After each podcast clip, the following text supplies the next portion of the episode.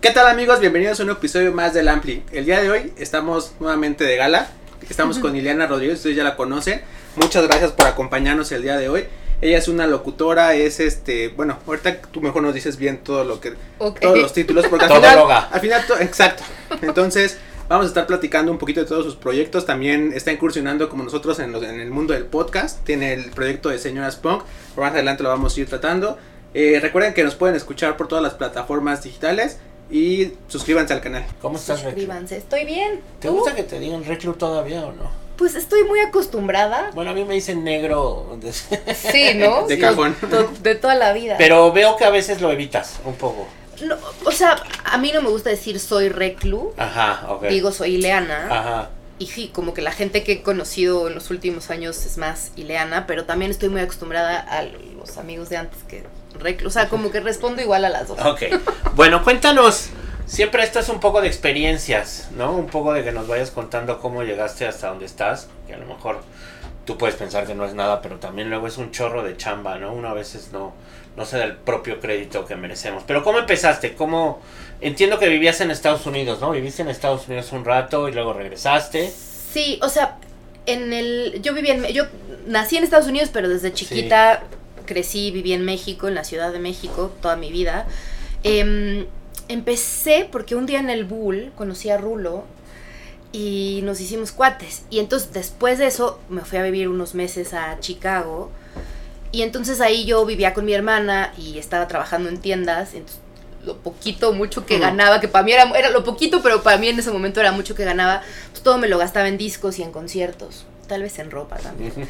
Y entonces, eh, Rulo y yo como que nos mantuvimos en contacto por Messenger y entonces hablábamos mucho del, justo de los discos que salían, de los conciertos que veía. Y me dijo, cuando regreses a México, búscame porque siento que podrías hacer algo con nosotros en, en Radioactivo.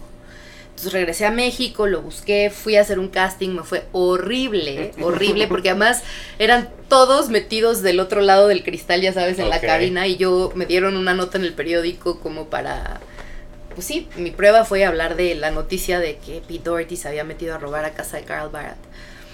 Lo hice fatal, nunca en mi vida había estado frente a un micrófono. Y entonces como que aún así me tuvieron mucha fe y paciencia y me dijeron, bueno, pégatele a los locutores para que aprendas a hacer radio. Y entonces empecé a ir diario y pues literal contestaba teléfonos, iba por el café, ese era como mi ¿Qué año? 2000...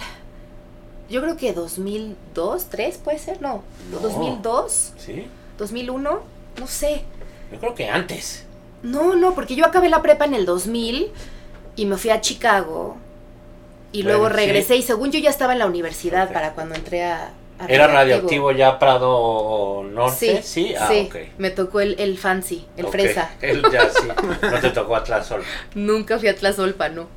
Y, y ahí querías, est- eh, ¿estudiaste qué? ¿Qué habías estudiado? Estudié comunicación, pero literal, yo quería estudiar biología marina, mis papás estaban completamente en contra. Y entonces me quería ir ya, o sea, justo fue que acabé la prepa y todas mis amigas se fueron a estudiar, a estudiar seis meses a París y yo no, entonces me fui, justo mi hermana se acababa de mudar a Chicago, entonces como que me fui a vivir con ella y estaba ya con la urgencia de quedar inscrita en algo para poderme ir. Mi papá me dijo, te vas, pero te quedas inscrita, porque justo pensó, va a empezar a ganar en dólares y no Y se va a querer va regresar nunca. Y entonces me inscribí en comunicación, pero literal porque no tenía idea de qué quería hacer. Y fue como lo más fácil. En la Ibero. En la Ibero, sí. Y nunca pasaste por Radio Ibero.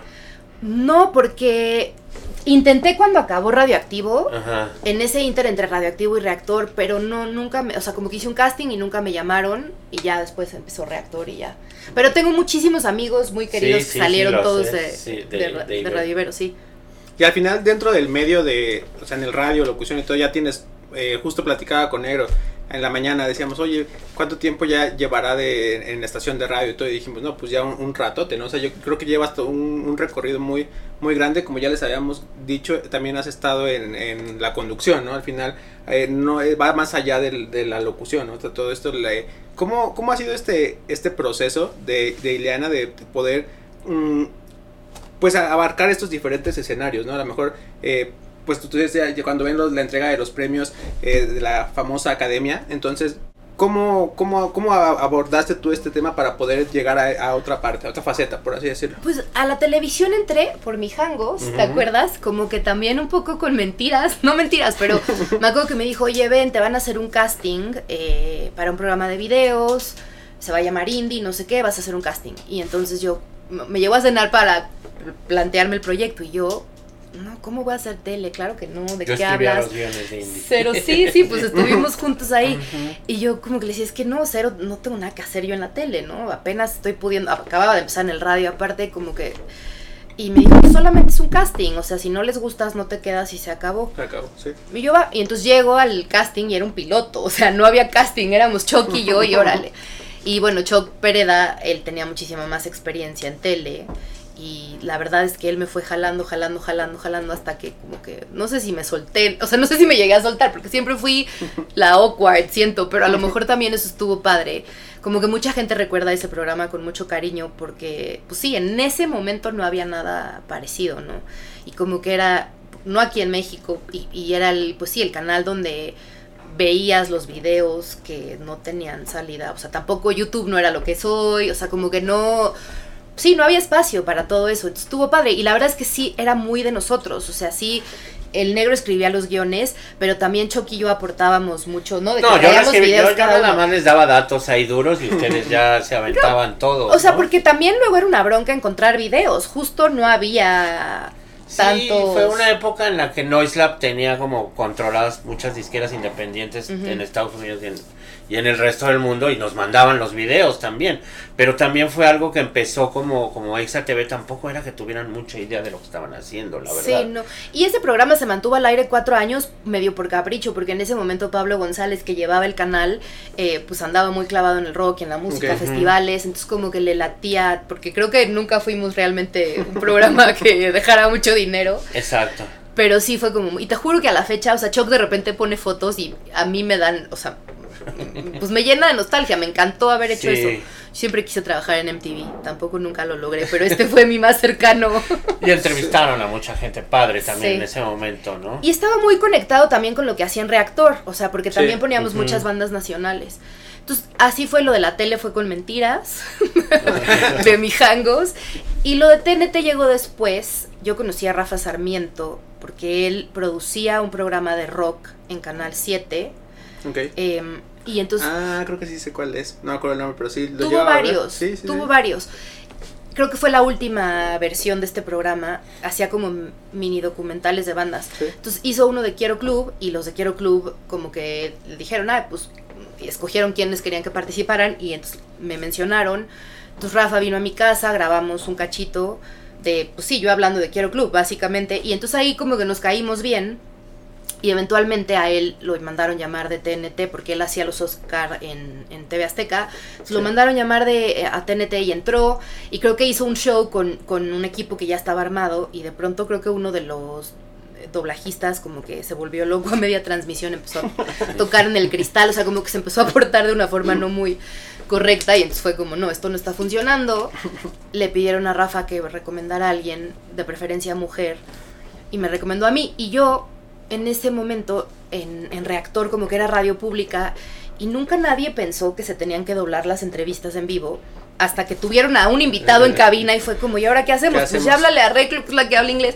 Y me, y me jalaron y entonces empecé, y entonces justo mandé yo mi, mi como, eh, sí, me pidieron material, entonces mandé algunas entrevistas que había doblado o traducido y ya también me quedé como hice unos Grammys como prueba y luego ya me dieron el contrato como por toda la temporada. Estuvo padre, sí. No, pues sí, es un, es un, un, tema bien, bien extenso. Regresando ahorita un poquito al tema de, del radio y hablando ahorita de esas experiencias ¿no? que tienes. ¿Cuál consideras tú que ha sido la mejor experiencia para Ileana dentro de, de un programa de radio? Y de la mano, si nos puedes también compartir una, una mala eh, anteriormente tuvimos igual una que nos decía, no, pues entrevistamos a una banda que estaba súper borracha, súper drogada y me agarraban el micrófono y todo, es, eh, con Margot Cortázar, saludos a Margot. Entonces, un poquito es eso también como de que usted, ustedes les, pasen esto, estas experiencias a la, a la gente que nos ve. Pues mi mejor anécdota, no sé, a ver, yo me ponía muy nerviosa, o sea, y ahorita escucho o veo entrevistas de, de cuando empezaba y me dan mil pena, porque ¿En serio? Pues, sí, sí, no, o sea, me ponía muy nerviosa y tampoco entrevistaba mucho, entonces en, en India empecé a entrevistar más, creo, y como que hacía, no sé, sí, no, no estoy muy Sí, sí. orgullosa. A ver, pues es un paso a la vez, ¿no? Pero ¿Sí? no me encantan esas entrevistas. Em, pero entonces cuando me ponían a traducir era muy... me relajaba porque no era yo quien llevaba la entrevista, estaba ahí literal para traducir lo que decían los otros. Entonces, ahí tuve como experiencias padres. Em, me acuerdo justo los Strokes en el Palacio de los Deportes que les pedí que tocaran Barely Legal y la tocaron. No sé si ya la traían, coincidió que se las pedí, pero la tocaron y fue padre. Cuando vino Cat Power también en la entrevista le pedí que tocara era Naked If I Want to, creo, y la tocó. Me contó la historia de esa canción que era fuerte, o sea, como que, pero sí la tocó al final. Em, como que pasaron esas cosas cuando entrevisté a los Ya Yeahs también. Me acuerdo que Nick Sinner me tomó una foto y yo, bueno, voladísima. Y hace poco se la pedí, ¿eh? O sea, por Instagram le escribí de que, oye, una vez cuando vinieron me tomaste una ¿Y foto. Me dijo, la voy a buscar y ya nunca me la mandó. Pero imagínate tener esa foto, claro. estaría padrísimo. Hice mi luchita. Em, y con Marilyn Manson estuvo bien padre. Eh, Ahí sí la, la- me tocó traducir y estaba Marilyn Manson en maquillaje, en personaje. eh, y entonces, como que yo, pues no podía dejarlo de ver. Era Sí, impresionante, ¿no? Y, y entonces cada que él volteaba y me veía viéndolo, pues yo le sonreía. Pues, ¿qué haces? Sí, que- claro. Y, y él se Hola, volteaba súper serio. ajá. Y otra vez volví a voltear y yo, mm, ya sabes, una niña de 24 años ahí. Y él súper serio. Y al final me sonrió de regreso. Y entonces fue como, ah, lo Lo logré. logré. Sí, sí, eso estuvo padre. Y de la peor, pues muchas. He tenido una, o sea, de que la Híjole, riegas. Pues estás en vivo. Estás en vivo, Pues una vez me acuerdo que me mandó, un- no sé ni quién fue, pero tenía, tuve varios productores y alguien me mandó una nota de Bjork. Ni siquiera me acuerdo qué decía la nota, pero yo la leí como si fuera de esta semana va a pasar algo cabrón con Bjork y era como de tres años atrás, ¿sabes? De hecho nadie, o sea, no- nadie me escribió diciéndome, oye, la cagaste, pero yo solita cuando me di cuenta fue de no puede ser. Em, y han habido, o sea, ¿Y al estar estabas en con vivo- Bjork ahí enfrente? No. No, no, Ah, fue una nota. Ah, una nota. Ah, no, bueno, eso. Nunca he tenido a Bjork Se dicen enfrente. tantas mentiras en la radio todos los días. Pues tiene eso, que es tan efímera Sí. que no es como estas cosas que se quedan para siempre. Oye, ¿y cómo, ya hablando un poco más de tu experiencia técnica, es difícil hacer unos premios? Yo, yo veo que debes de estar ahí leyendo en chinga y, bueno, tú eres bilingüe, pero, pero también veo que tú lo haces mucho más rápido que Rafa, por ejemplo, ¿no? Ve, te voy a decir, es que lo que pasa, o sea, el trabajo que hacemos en las transmisiones está dividido en dos partes. Por un lado es comentar a los Sí. ganadores. Entonces, generalmente nos dividimos, Rafa hace cine, yo hago las categorías de televisión, en la de música, pues tal cual, pares y nones. Y lo pesado aquí es el trabajo previo, porque a lo mejor pareciera que estoy hablando de estrellas de cine, que es lo más fácil del mundo. No es que no sea fácil, pero sí hacemos una investigación para tener... Sí. No sabemos quién va a ganar. Nos enteramos en el momento. Entonces tenemos que tener como... Los dos lo que hacemos es preparamos nuestro documento con datitos relevantes y a, a ver, luego son toda la temporada de premios los mismos nominados, entonces pues hay que cambiarle, ¿no? No puedes Sí, llegar a decir lo mismo mismo. cada vez. eh, o se van actualizando el número de premios que ya ganó cada uno, o no sé qué es lo que, cómo trabajó para entrar a personaje. O sea, como que sí tratamos de. eh, y entonces esa investigación sí es larga y tediosa. Yo tengo déficit de atención, entonces me cuesta un chorro. Pero por lo mismo del déficit de atención, la otra parte de la chamba, que es doblar a los ganadores, eso lo disfruto mucho, porque es estar ahí, o sea, como que no requiere un trabajo previo, es nada más de... Y sí descubrí que es el único momento en la vida en el que estoy completamente metida y concentrada Claro. en un solo asunto durante dos, tres horas. Entonces, eso, eso me gusta mucho. Y también ahí fue me aventar, o sea, yo empecé como comentarista y vieron que hablaba inglés y me aventaron a doblar.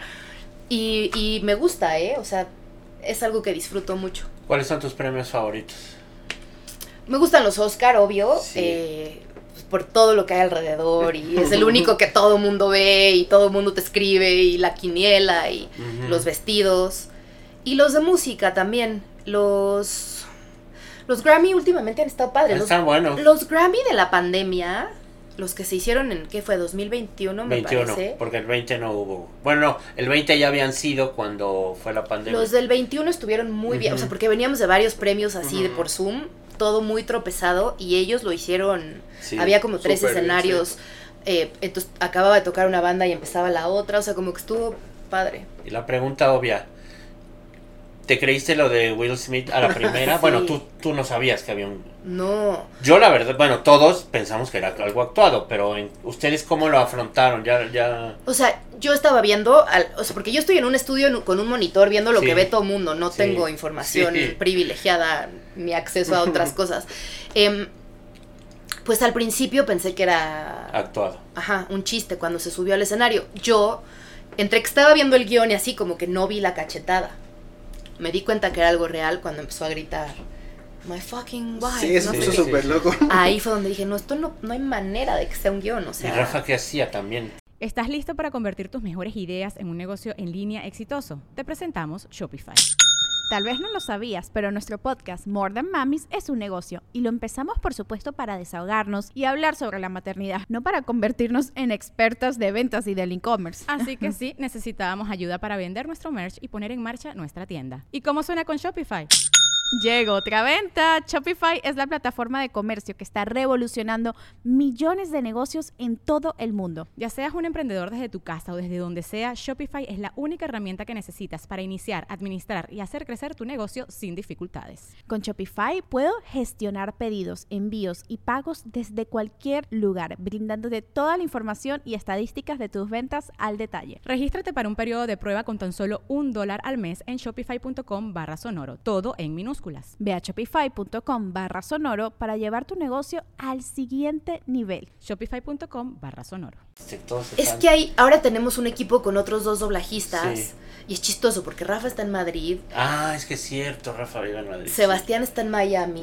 Flor está en Buenos Aires y yo estoy en México. Sí. Estamos, nadie está en el mismo No se cuarto. están viendo. Pero ahí lo tomaron Sebastián y Flor. Ellos fueron quienes empezaron a traducir. Y sí tradujeron tal cual. Y Rafa y yo nada más así con el ojo pelón Sí, de claro. que Se están viendo en una pantalla Zoom nos estamos todos. viendo en un Zoom, sí. Y, mm, y me ha pasado antes. O sea, pasó cuando los Oscar que le dieron el premio a La La Land y era para Híjole, Moonlight. oso, Ah, que sí, sí, sí. Pero yo me friseo, ¿eh? yo todas las veces. Y cuando Sí. pasó también fue en Miss Universo, Ok. que le dieron la corona a Ah, Miss Colombia y luego se la Sí, quitó, sí. ¿te acuerdas? Eso también. pare- parecía una broma, eso, o sea, que era como un blooper, ¿no? Sí. Y, y como que la gente dice, es que no hay manera de que esos errores sucedan en esas escalas, ¿no? Como todo está planeado. Yo pienso que los tres fueron muy reales.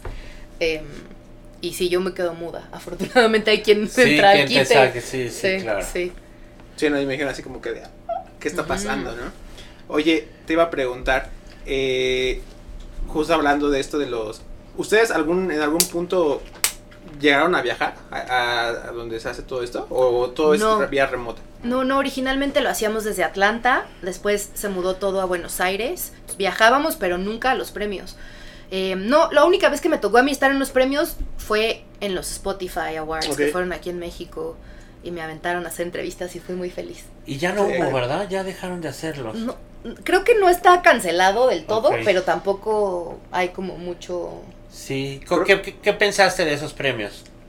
O sea, ¿sentiste que era algo que podía empezar como a generarse cada año, que estaba bien hecho, que la intención estaba bien hecha o, o sentiste que... Es que no vi los premios tal cual porque me pusieron a chambear. O sea, el mero día llegué al llamado a la alfombra Sí. y me avisaron que había que llenar espacios en lo que desmontaban las bandas y montaba la siguiente. Entonces, tal cual me aventaron backstage y a generar contenido, a com- o sea, como fuera, ¿no? Fue un poco desorganizado esa parte. eh, y sí, no, fue muy difícil para mí hacer, o sea, como, órale, No malabares, habías ¿no? hecho eso. No, no, Alfombra y además roja no había, o sea, no había iluminación, no había un lugar para mí, o sea, tipo, estaba yo con la cámara enfrente y, y estaban literal desmontando, entonces pasaban con tarimas y quítate, quítate, y yo con el micrófono, o sea, fue muy tropezado. Eh, entonces, sí, evidentemente fueron muchos errores de, de un primer show. No pude ver el show tampoco, me habría gustado. Además yo me hacía viendo el show y de pronto, no, Claro. te vas backstage, entonces no, no lo pude ver. Eh, escuché comentarios De pues, todo tipo. Sí, la gente no, no, o sea, sobre todo en cuanto a la producción. Pero, pues eso, era el primer show, o sea, pienso que de ahí. Y, y ahorita que está tan de moda la música latina, latina, Sí. creo que podrían jalar. Sí estaría padre que se Sí, volvieran deberían a de volverlo a hacer. Creo que es una Sí. buena iniciativa para, para generar otro tipo de contenido, ¿no? También. Sí. Oye, y bueno, es tu paso fue así natural de, de radioactivo a reactor, porque gran parte del equipo se mudó y armaron un concepto en el que quién dirigía, quién se fue a dirigir reactor en ese momento. Marcelo, Lara, desde el principio fue Marcelo, pero sí, había mucho detrás, o sea, algo que no sé si, no sé si lo he platicado antes, yo creo que sí. Cuando terminó Radioactivo, una semana antes, dos semanas antes, Olayo me había dicho, oye, vete preparando porque ya vas al aire. Iba a tener un programa después de él. Eh, justo creo que Koji Eric se había, Sí. se había salido y entonces me dijo, Olayo, vas tú. Y era como un sueño hecho realidad, o sea, porque yo era Sí, muy fan de. Radioactivo, yo escuchaba la estación, Ok. me o sea, sí. Y de verdad yo no dormía, o sea, esas dos semanas un nudo en el estómago de nervio, de decir, no puedo creer, o sea, re- ¿no? Era como mi trabajo Soñado. soñado. Y de repente a la semana, dos semanas, llego un día a la cabina y nadie, vacío toda la estación, todo el piso de radioactivo vacío, no había nadie. Y yo, ¿qué está pasando? ¿Qué pasa? Alguien, no me acuerdo quién, me dijo, están en el chino de al lado, había un restaurante sí, chino sí, al lado. me acuerdo. Y llego al chino y estaban como en un salón privado, todos ahogados y todos llorando. Ya Y les yo- habían dicho Y les que ya. acababan de decir que sí, que salíamos del aire. Y entonces yo como, no puede ser, ¿no? No, no, ahorita una. no. Y, y Olayo me decía, sí, es que tú te quedas en un coitos interruptus, me dijo. Y yo, pues sí, o sea, tal cual. Y, y fueron como ocho meses entre que terminó Radioactivo y empezó Reactor. Eh, Olayo nunca estuvo formalmente en Reactor, pero sí estuvo medio Sí, detrás sí, de los planes. Y él fue quien insistió mucho en que me dieran el programa. em, y entonces así fue. Y también fue una época muy padre el reactor, ¿no? Padrísimo. Sí. Sí. lo recuerdo con mucho cariño también y, y mucha emoción. Era, era padrísimo porque era. Se, se hizo como una escena padre. Se Sí. empezaron a abrir muchos foros, tocaban las bandas. eh, había bandas increíbles que yo nunca había, no conocía Mm. y se fueron formando otras más. O sea, me encanta la historia de Quiero Club justo de. Sí, sí. Tenían una canción al aire, los invitan al Vive Latino y órale, ponte a aprender a tocar y a, hacer canciones. Em, entonces, sí, y era como eso, pues estaba yo, trabajaba con mis amigos y con gente a la que yo admiraba, ponía canciones que a mí me gustaban, además tenía espacio para poner de mi bolsa lo que yo quisiera, eh, Boletos gratis para los conciertos. boletos gratis para los conciertos, entrevistaba o traducía Sí. a todos los favoritos, em, tocadas de tus amigos cada fin de semana, o sea, como que era, sí, pues te tocó, Sí, claro. nos tocó Todo, todo, ahí. todo. Y luego, ¿cómo llegar a una estación de 80s, 90s y más? Pues yo dejé de trabajar en Reactor cuando un mes antes de que naciera mi hijo. Ya, em, y luego me mudé a Torreón unos meses. sí. Y luego regresé a México. Y entonces Mariana Uribe se quedó, se había quedado mi programa, mi horario. No era mío, pero se quedó el horario Sí, que yo hacía en Reactor. sí. Y entonces había ido de vacaciones y entonces la fui a cubrir. Me acuerdo que hasta me llevaba Sebastián Bebito a la cabina. Y tú, La cubrí esa semana y me escuchó la productora de la hora nacional. Y entonces llamó a la oficina a pedir mi contacto porque estaban ellos buscando voces. Y entonces fui a un casting. Y fue el casting más, o sea, hice 28 castings para la hora nacional. Fue pesadísimo el proceso. Y al final me quedé. eh, y estuve en la hora nacional como dos o tres años con Pepe Campa. con Pepe Campa. Y, eh, y de ahí, como que a Mix le gustaba robarse al talento de la hora nacional, se habían robado a Charo. Sí. Y entonces me llamaron después a mí. Y, eh, y sí, así fue. ¿Y Este, ¿Tienes un buen recuerdo de la hora nacional? Sí. sí, era, era lindo, era un equipo padrísimo. Em, conocí muchísima gente que siento que nunca habría, ¿no? Elena Poniatowska, em, Sí, pesos pesados. ¿cómo se llama? Nera Belli, el astronauta, sí. o sea, como que, sí, cosas, Y lo hacían en el Imer, aparte no. lo hacíamos en el Imer, sí, en, un- en el estudio de abajo. Y Pepe Campa estaba un personaje también. Pepe Campa es un amor, sí, es un amor, me acuerdo mucho de su loncherita de Cars. y, mm, y eso, y luego descubrí también como que, porque pues hacíamos entrevistas de música a todo tipo de artistas de todos los géneros, ¿no? Y entonces de pronto me ponía nerviosa, como va a venir la banda del Recodo, o va a venir la banda del. Limón, y yo, ¿y de qué voy a hablar con ellos? Y, na- o sea, me di cuenta que cuando te gusta la música, Sí, pues es universal. puedes hablar de mil cosas. Eso, eso también fue una gran sorpresa. Em, y padre, o sea, disfrutaste mucho la Sí, hora nacional, ¿no? Sí, lo También. disfruté, sí. Y entonces ahorita en Mix, ¿cuánto tiempo llevas? Nos preguntábamos eso Roberto y yo y también. Llevo ya cinco años. Cinco años. En el tráfico, mientras escuchábamos Mix, dijimos, ¿cuánto tiempo ya? Y dijo, no, Sí. mejor ahorita le preguntamos. Cinco años, sí. Qué Bueno, rápido, ¿no? Bueno, Yo soy yo soy una persona que está a punto de cumplir 53 años y que vivió todo el, el florecimiento y la mejor época de Charo Fernández y del Negro y de Martín cuando llevaban W. W, ¿no? Eh, ¿Le has aprendido algo a Charo como tal? Sí, Sí. sin duda. Eh, Charo es la más profesional de las profesionales, ¿eh? es Mm. impresionante. O sea, como que somos bien diferentes porque yo todo el tiempo me estoy equivocando y me río y así. Y ella como que, o sea, ¿sabes? Es, o sea, locutora de a de veras. Em, sí, también a Luisa, ¿eh? Yo escuchaba mucho a Luisa en Alfa. Yo tuve mi, mi, mi etapa de dance noventero, me encantaba. Y escuchaba mucho Luisa a Luisa. Carrandi, Luisa Garrandi, sí. que Entonces- viene de una familia también radiofónica importante. Ah, Luisa. sí, a ver, Sí. platícame. No, es que su tío era mi vecino que acaba de fallecer hace el año pasado. Ok. Y bueno, también es un pilar de la radio. Bueno, fue un pilar de la radio, Luis Carrandi. Mira. Ay, se llama Luis, aparte. Luis, que está casado con la hija de Chachita. Órale. Y son mis vecinos ahí de la cuadra. Y Chachita fue mi vecina todo el tiempo. Y ella, él es el tío de, de De Luisa. Luisa. No Órale. conocía esa historia. Bueno, a las dos, trabajar con ellas de cerca ha estado increíble. Luisa tiene también la mejor actitud ante la vida. O sea, yo quiero ser Luisa. y Charo también Sí, quiero una ser las mezcla dos. de las dos. Sí, la verdad, sí. Eso es bien padre, ¿no? Como cada una en, en- en este ámbito pues aportan un bueno. Probablemente ellas tengan lo los mismos pensamientos de decir, no, pues me encanta esto, me encanta lo otro. Te quiero hacer una pregunta con base en esto. ¿Cómo es el, el trabajo de- en- eh, dentro del radio? Digo, para la gente que a lo mejor nos ve, que le gusta, que está estudiando todo esto. ¿Cómo, cómo es? O sea, al final tienes un horario desde muy temprano. ¿no? Entonces, ¿cómo es este, este proceso? Me imagino que tienen que llegar muy, muy temprano para planearlo. ¿Lo planean un día antes? ¿Se quedan después del programa? ¿O todo esto? Es que ahorita por pandemia ha cambiado todo eso. eh, pero originalmente lo planeábamos un día antes. Yo tenía mi escaleta desde un día antes y me quedaba después del programa con mi jefe, sobre todo teníamos juntas diarias. eh, un poco también. Mix es una estación pues de clásicos y tienen como una fórmula probada. eh, no hay como tantísimo espacio para venir a improvisar, ¿no? sí, sí. Y como que estas juntas servían mucho para que yo hablara con mi jefe y le explicara lo que iba a poner, como que, ¿no? Porque tenía, o sea, lo que hicieron cuando me trajeron fue como, no, ¿cómo? Pero ¿cómo que no puedo poner mi música? Pues, Claro. Y entonces fue, bueno, me dieron chance, tenía, tengo mi sección que se llama Reclu Rock y ahí pongo como una canción por hora.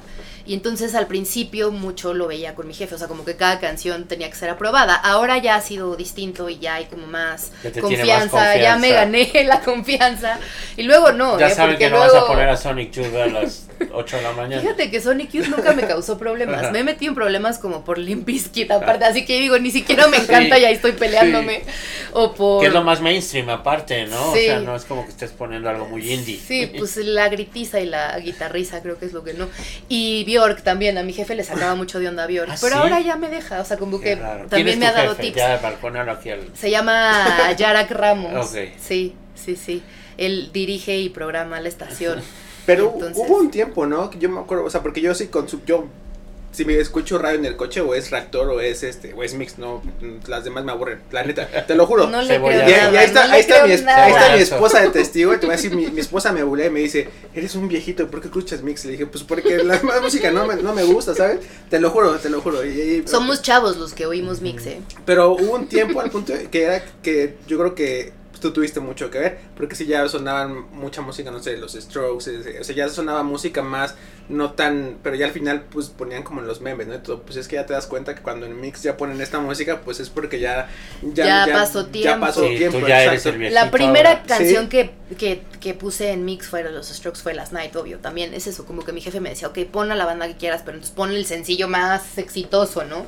Entonces, la primera canción que presenté en Mix en la vida fue Last Night de los Strokes. Me iban a hacer una broma porque yo con mi jefe llegué y le dije, lo único que te voy a pedir es que me quites a Safri Duo. O sea, por favor, si está Ahora, la, Duo, ahora la, la hago en mi clase de cycling y más disfruto. momento épico. Sí. Eres de la secta ya, de esa secta.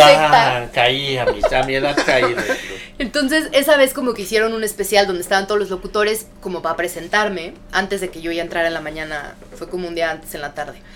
Y entonces me dijeron, escoge una canción cual quieres. Y yo, bueno, pues Last Night. Y, y entonces dice mi jefe que me iban a poner Safri. O sea, yo le iba a presentar y me iban a poner Safri Duo. Y al final fueron buena onda y no, no, no me hicieron esa broma. Oye, pero la radio de mañana es bien padre, ¿no? Hay una comunicación padre. Tienes interacción mucha con tu, con, con tu público. Sí. Es que te digo que la pandemia entorpeció un Sí. poco todo este asunto.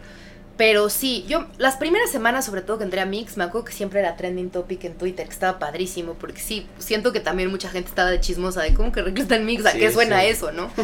y, y sí, pero sí, sí hay mucha interacción. Siempre es como vamos camino a dejar a los niños. Hay muchos fans, ¿no? O sea, sí Eh. que muchos seguidores con, con respecto a la, a la- al contenido, tal cual.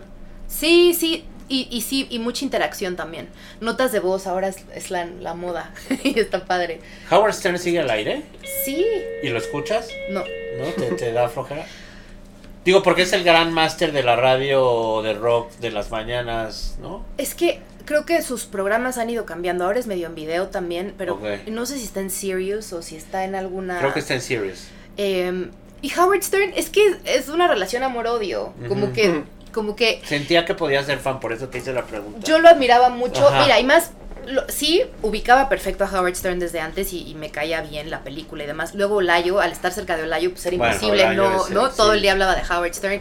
Después, justo, pues entró esta manera, ent- entró que la gente empezó a a cuestionarse la manera en la que hablamos y nos expresamos y no Ah, no, bueno, ya. y entonces ya como que si veo a Howard Stern con este lente y cómo Ujú. se expresaba las mujeres y demás, pues me da mucho coraje. Ya, Pero no sé, también tengo curiosidad de saber cómo suena ¿qué hoy. hace hoy? Pues estaría bueno ahí experimentar, sí. Sí. ¿Te Yo, yo oigo mucha radio por internet. Sí. A todas horas trato, eh, me gusta oír de diferentes países, ahora que, que es tan fácil, ¿no? Sobre todo porque, bueno, aprendo de música, insisto, a veces llega un momento en el que no te interesas tanto por música nueva Sí. y, y si pones el radio, ahí naturalmente te va a llegar, ¿no? Va, Sí. Yo prefiero a, a ese... ¿Y qué escuchas? ¿Qué estaciones? Pues escucho eh, Radio 3 en España, que hay un par de programas ahí de música independiente dijo muy, muy no, porque dijo por internet. Por internet, por internet. Ah, sí, porque ustedes y en son Mix no va a descubrir Ah. música, o sea, en Mix no Exacto. vas a descubrir bandas. Escucho eso, eh, escucho eh, una estación de París que se llama, no sé, Radio Nouvelle o algo así, que también tiene mucha música eh, nueva. Así como que es, es pa- más para escuchar música nueva y sí, los mejores programas siempre son en la mañana, ¿no? Sí. mira. Siempre, siempre la- los mejores programas, pese a que compiten siempre con, con noticias. A mí toda la vida me han dicho, es que es el, el horario de la mañana es el más importante de todo el día. Y yo honestamente siento que me lo dicen, o sea, por la chinga que implica llegar a esa hora, porque ni modo que te No, digan, te- es un programa que da igual y tú ahí desmañanada valiendo más. Siento que todo, como que te lo dicen para Para motivarte. Yo como Siempre radio escucha te lo reafirmo, sí. Ya Gracias. ahora la relación de, de, de los locutores, supongo, con la radio es totalmente diferente. Sí. Pero ya, ya sin broma, ¿tú cómo, cuál es tu target? O sea, ¿qué te dicen ahí en, en Asir? ¿Quién te escucha? Creo que está muy parejo de hombres y mujeres, o sea, creo que es un poquitito más arriba hombres que mujeres, pero va muy parejo. Son medio de como... ay, Es que no... La verdad, soy malísima. no o sea, te como que preocupa. prefiero no... Es que aparte Exacto. en el Imer y Marcelo Lara siempre nos dijo, Es- valen madre los ratings, no sé qué. Y aquí no, aquí están muy concentrados y muy clavados y hacen pruebas de mercado y focus groups y así. O sea, como que de veras está Sí. todo muy... Entonces yo pues confío en lo que me dicen, ¿sabes? Porque no, ni le entiendo tanto, pero sé, que- siento que es como medio de 27, 28 a 40. Ok. O sea, como que es, es amplio el rango. Eh, y sí, o sea, también me pasa mucho que chavitos por los papás, o sea, niños chiquitos, de que, ay, mi hijo le encanta Queen. totalmente. Este... sí. Sí. ¿Tú, chavito por tus papás? Sí. Sí, bueno, eso. Justo ahorita que tocas ese punto, eh, pues si yo al trabajo y voy al, al rumbo a la oficina y todo, ponemos el radio, la música, lo que sea, y luego igual como voy con mi esposa, pues le, luego le marca a su hermana. Entonces los niños este, se enojan porque van escuchando el radio y, y me da mucha risa, yo les hago burla porque van escuchando Toño Esquinca.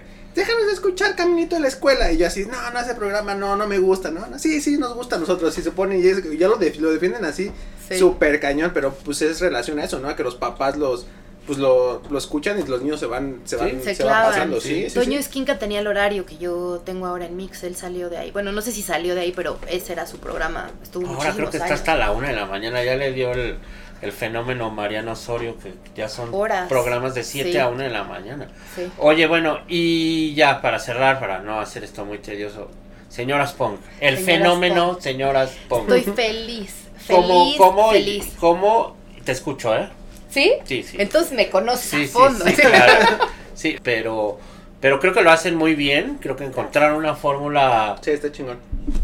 que es- es- es así, así son las cosas en la vida, ¿no? Cuando, Sí. cuando encuentras a alguien, haces clic con él y te propones hacer, que espero que sea lo que a la larga nos pase a Roberto y a mí, es O sea, eso, ¿no han ¿no? hecho clic? No, no, me refiero a como a ya de repente ya es así una fórmula ya. Sí. Yo creo que ustedes lo hicieron muy rápido. ¿Cómo surgió? ¿Cómo? Entiendo que se encontraron en Nueva York o cómo tú ya traías Sí, ganas de un podcast. Sí, o sea, a mí me, me habían buscado hace mucho de una productora para hacer... Yo, a ver, yo había hecho un podcast en Convoy en algún momento Ok. de entrevistas. Después paró ese podcast cuando entré a Mix, como que paró. Y nada, em, me habían estado buscando para hacer un podcast y yo justo dije, pues sí me gusta mucho el formato de entrevistas, porque además es el que yo consumía principalmente. Sí, sí. También me gusta mucho el de Mark Maron. Eh, y, pero también dije, es que ya lo hice y qué flojera repetir y siento que ya también está saturado todo el mundo, ¿no?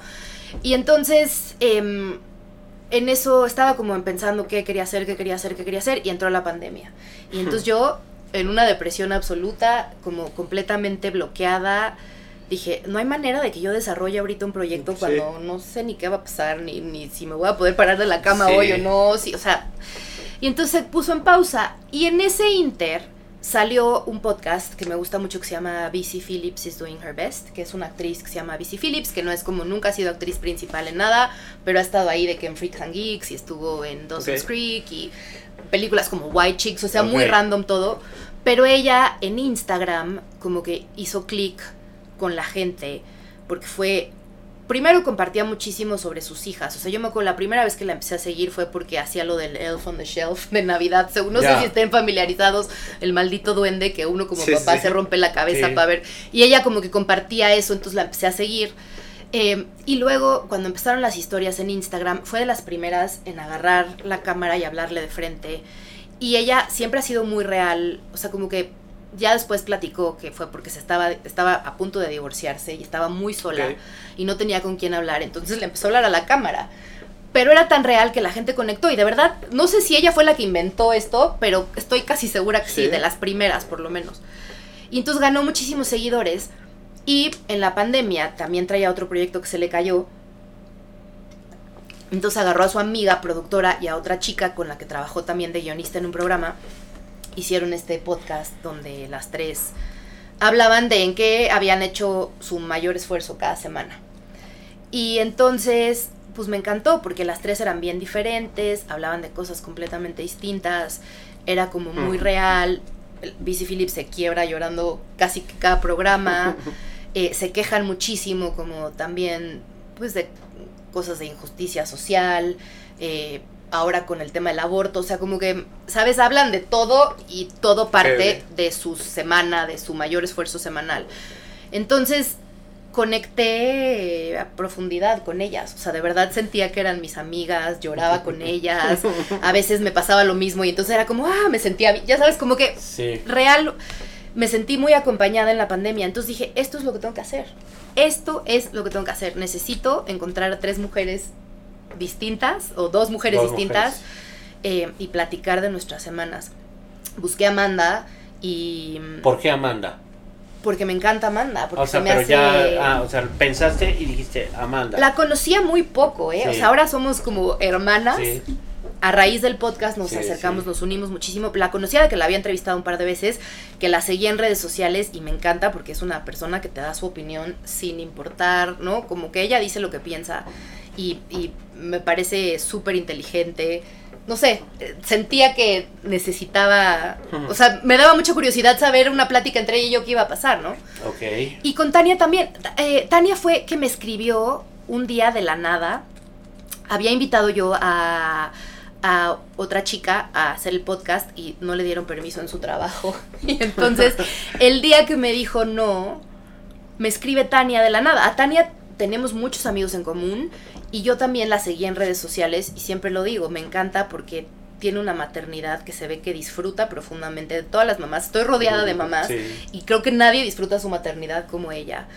Y, y además también es como muy, siempre están los niños encuerados todo el día, se le cae el helado en el parque y lo levanta y se los da. O sea, como que es muy, muy fluye, ¿no? Y yo a veces no fluyo tanto, entonces como que me gustaba mucho esta, esta manera de... Sí, se complementan naturalmente. Y entonces me escribe Tani y me dice, oye, tengo ganas de hacer un podcast contigo. Y yo lo tomé como una señal divina y dije, ya está, se llama Señoras Punk. Estamos Amanda, tú y yo. Y entonces grabamos un par de... Grabé con Amanda, grabé con Tania, luego grabamos las tres, todo funcionó. Y, y sí, así fue, eso fue tal Y cual. todo lo demás es, ha sido natural, ¿no? Orgánico, como dicen Sí. ahora los millennials. Sí, o sea, Amanda estaba muy preocu- no preocup- no sé si preocupada la palabra, pero ella es muy reservada de su vida personal, porque justo sí, pues los tabloides. No, pues ya soltó todo. Y entonces una noche antes hablamos y me dijo, ¿sabes qué? Quiero soltar. Ahí va. Si le entré, le voy a entrar bien. Y sí, ¿eh? Y, y yo creo que Tania no. Creo que. Creo que Tania no tenía tan claro que iba a tener que hablar de su vida personal hasta que estábamos ahí grabando.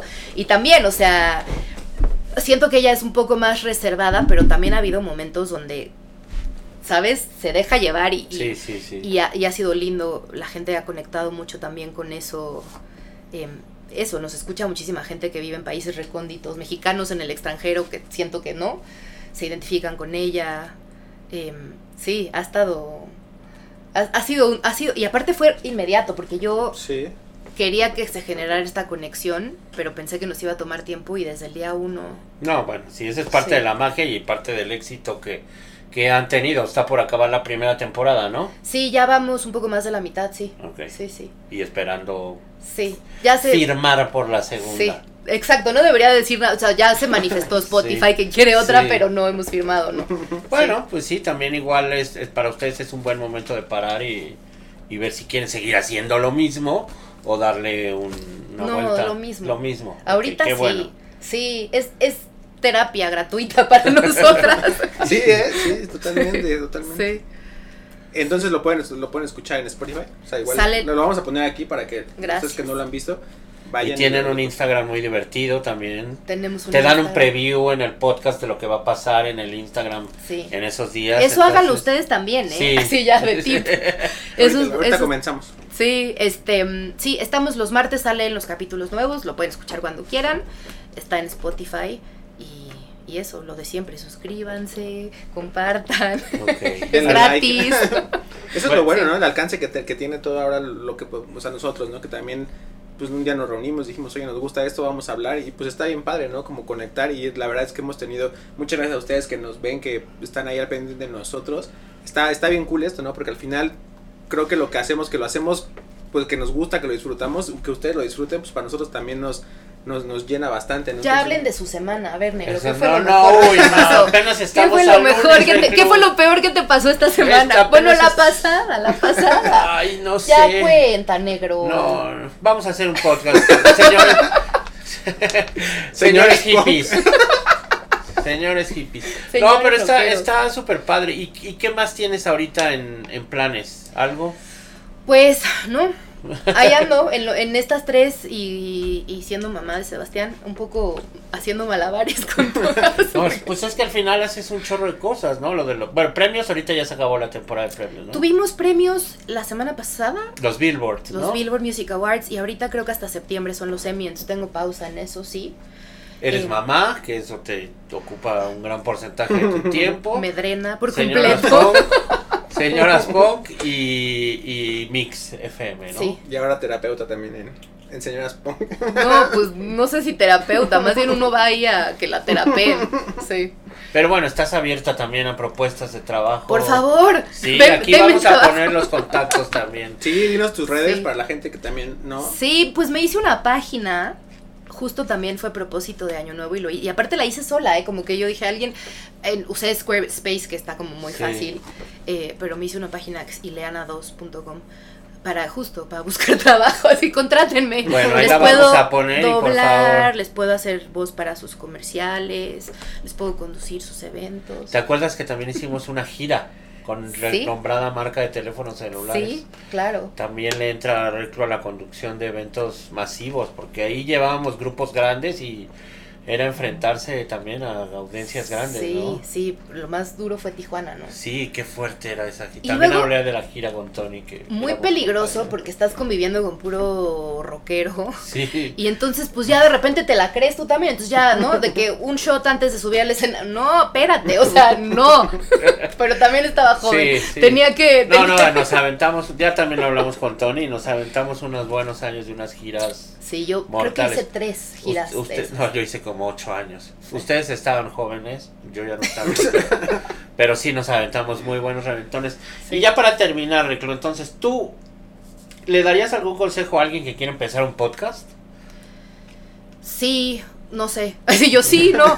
Eh, ¿O crees que ya hay muchos podcasts? ¿O ya o le dirías a la gente, ya no hagan tanto? Hay muchos podcasts, sí, es la queja todo el mundo, Eso. pero, pero es que también hay mucho público, o sea, como que yo pienso Claro. que el chiste es hacer, o sea, a mí lo que me funcionó fue, yo conecté con un formato y fue lo que quise hacer y la gente conectó con eso mismo, entonces pues igual y buscar, ¿no? El tipo de contenido que tú consumes, con lo que tú conectas.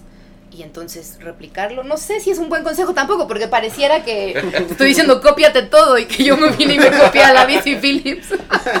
no fue tan así. Pero mm, lo que está padrísimo del podcast para mí es justo eso, como que estamos muy acostumbrados, estas generaciones, Sí. las de abajo ya no, Sí. a cierta formalidad a la hora de consumir televisión, radio, o sea, como que todo es, sí, hay una fórmula, hay cierta, no sé, reglas, como, ¿no? Es muy formal y evidentemente con redes sociales la cosa es mucho más directa, la gente es más real, que luego, ¿no? Es, es, Para bien y para mal. es un arma de doble filo, ajá, y Ujú. también es como el real luego, pues, ¿no? Instagram Sí. no es real, los filtros no son reales, pero, pero hay un contacto más directo, es eso, ¿no? Como menos filtros, menos, no tienes que complacer a tantos ejecutivos, jefes, este, es todo más directo, entonces, eso está bien padre del podcast, que uno puede hablar de otra Y forma. al final cada quien va a escuchar el que quiere escuchar y, y si tienes contenido interesante y divertido, Sí. te van a escuchar, ¿no? Dinos tus tres podcasts favoritos. El de BC Phillips me gusta Sí. mucho. Amo también el What the Fuck de Mark Maron, que son entrevistas Ujú. largas y tendidas. Es padrísimo. Y lleva, es parte de los primeros podcasts, o sea, lleva años, años, Sí. años, años. Eh, y me gusta mucho el de The Daily del New York New Times, York Times. que te dan como la noticia del día y te la explican bien. Eh, creo que esos tres son los que más escucho, sí. Bueno, pues yo no tengo nada más que agregar. Eh, no, tú también, muchas gracias que nos acompañaste. Muchas gracias, Reclo. Es Eh, un placer para nosotros gracias. tenerte aquí. Vamos a dejar A su- sus redes sociales por si la quieren contactar y todo. Por contratar, favor. más que contactar, contratar. No. Contratar, sí, contactar ya, está pasado de moda. Contratar.